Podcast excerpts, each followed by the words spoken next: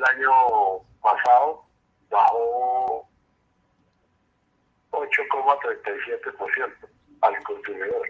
Uh -huh.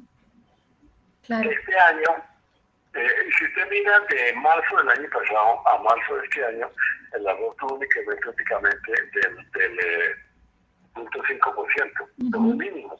Sí, claro. Y hoy día, en los meses de enero, febrero y marzo, en los tres meses, ha subido el 14%, eh, porque ¿qué es lo que está ocurriendo? El arroz está nivelando los, los, los, precios.